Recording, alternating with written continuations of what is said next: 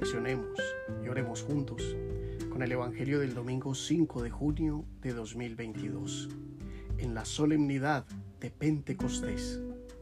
En el nombre del Padre, y del Hijo, y del Espíritu Santo. Amén. Del Santo Evangelio según San Juan.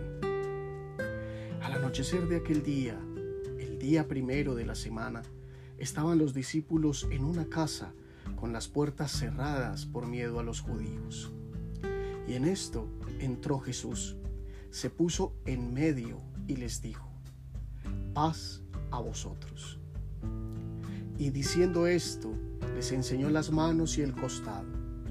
Y los discípulos se llenaron de alegría al ver al Señor.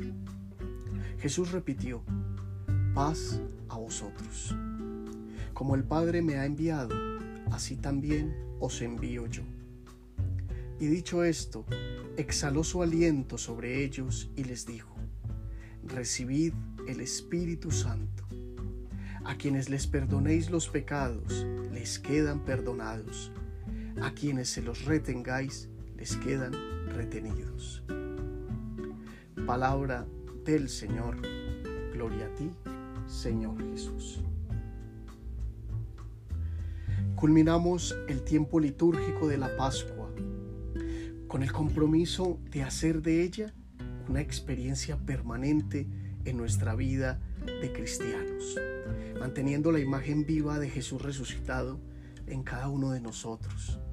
Nuestros gestos, nuestras obras van a hablar por sí solas de que somos los discípulos de Jesús. La iglesia sabiamente nos propone una manera maravillosa de concluir este sagrado tiempo.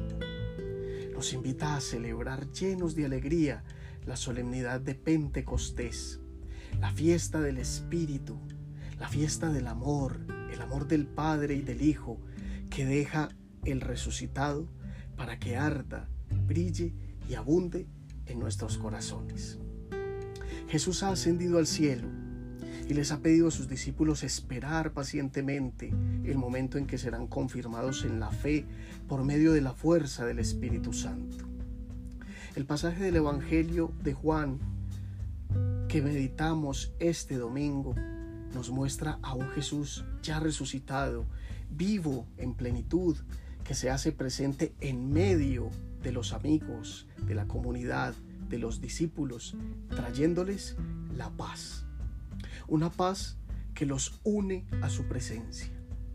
Luego sopla sobre ellos el Espíritu Santo, es decir, que les regala, les infunde algo de sí mismo, como en una nueva creación.